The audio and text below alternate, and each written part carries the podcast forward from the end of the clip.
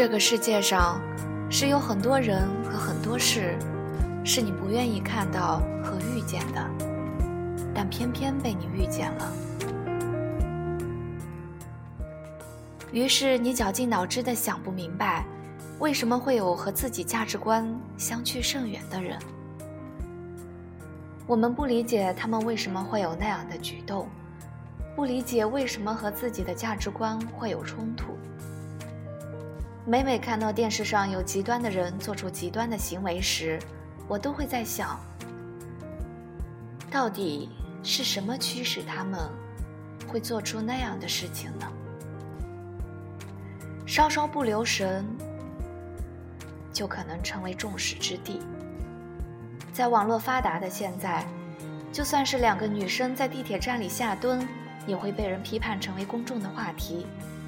我只能说。现在闲的人真不是一个两个啊！为什么不能用包容的心态看待问题？凡事自有因果，每个人的路也大不相同。为什么要用自己的价值观去批判他人？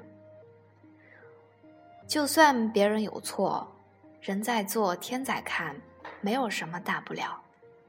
从现在开始。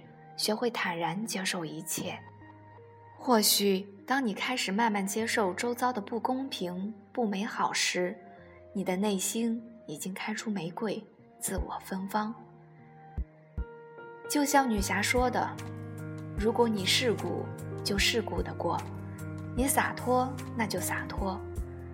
身边哪怕没有人，也要包容自己的不好，放纵自己的骄傲，只要不伤天害理。”开心就好。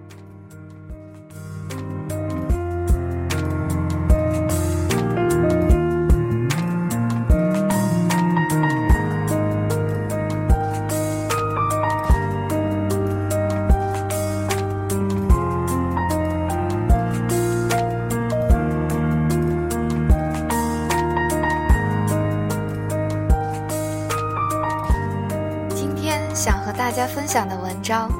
自于苏欣的，哪有什么岁月静好，不过是有人替你负重前行。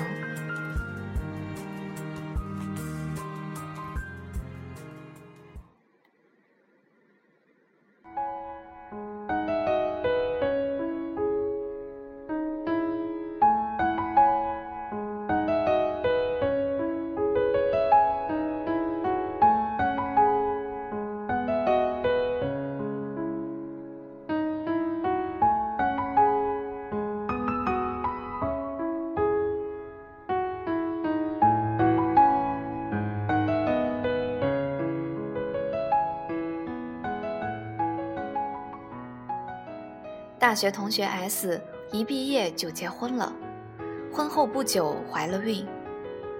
本来她想等孩子满一周岁就出来工作，可是她身体底子太差，生孩子时落下一身病。老公体贴她，让她安心在家照顾孩子，不用考虑挣钱，她一个人能养家。从此 S 便一心一意在家做全职太太。再不考虑上班的事情。几年后，S 又生了一个二胎，更不想出来工作了。两个孩子都上了学，S 有了大把休闲的时间。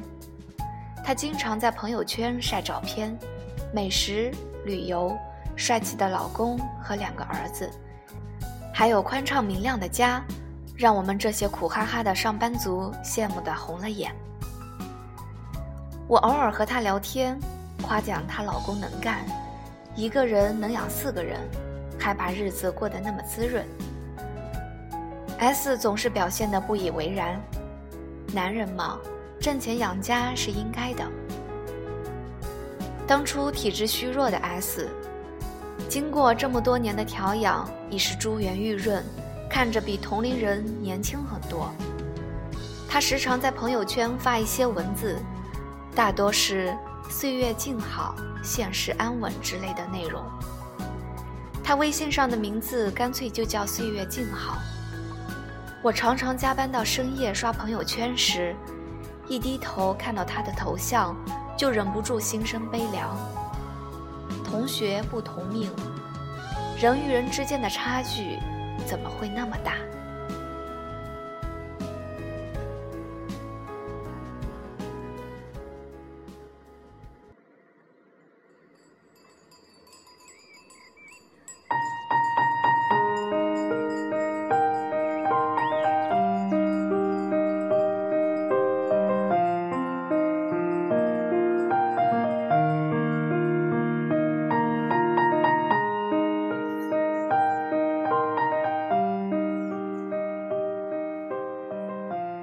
节刚过，公司要举办一个大的商务活动，我负责采购红酒。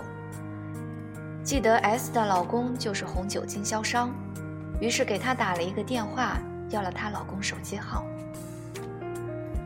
电话接通，S 的老公听我说明来意，很是兴奋。他说去年和我们老总推销过他经销的红酒，但是没有签成。这次希望我能在老总面前多美言几句，促成这个大订单。我们约好时间，让他送几个样品过来供我们挑选。当然，最后签单还是要老总定夺。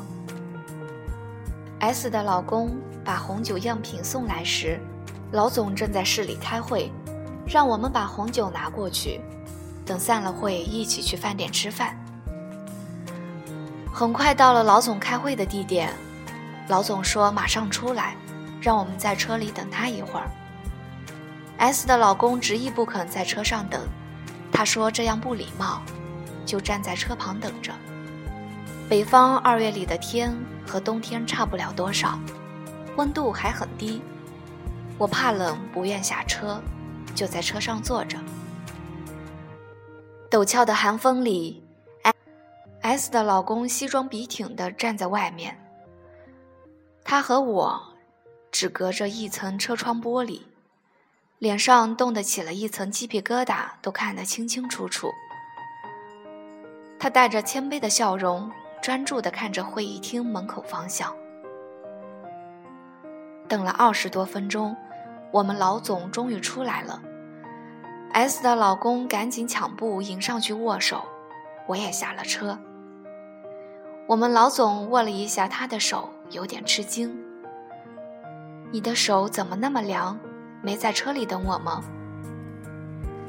？S 的老公连连说：“没关系，没关系，车里太闷，正好透透气。”我们一起去饭店吃饭、品酒。饭桌上，为了表示诚意，S 的老公一杯接着一杯的干，把我看得心惊肉跳。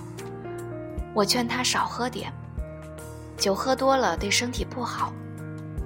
他笑着说：“没事儿，已经习惯了，经常这样喝啊。”我这个老板说的好听叫总，其实就是销售员，不喝酒怎么卖酒？中途的时候，S 的老公说去一下洗手间，我看他脸色十分难看，就追了出去。洗手间门口，一股刺鼻的酒味儿迎面而来。只见他弯着腰在洗手池里那吐，表情痛苦不堪。他看到我，强颜笑了笑，继续吐。我默默退到门口等他，想起 S 秀的那些幸福，不由苦笑。她一定不知道自己的老公工作会如此辛苦。那些光鲜背后，就像他穿着单薄的春装站在寒风中等顾客一样，不过是咬紧了牙关的支撑。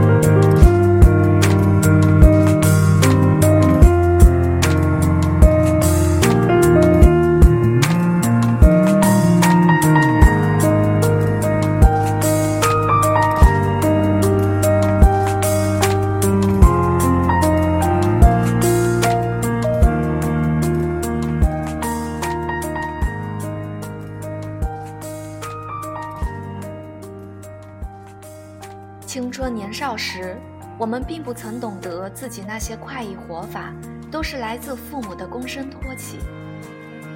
我们迷恋席慕容的诗，做琼瑶的粉，为赋新词强说愁，唯独没想过父母的辛苦和劳累。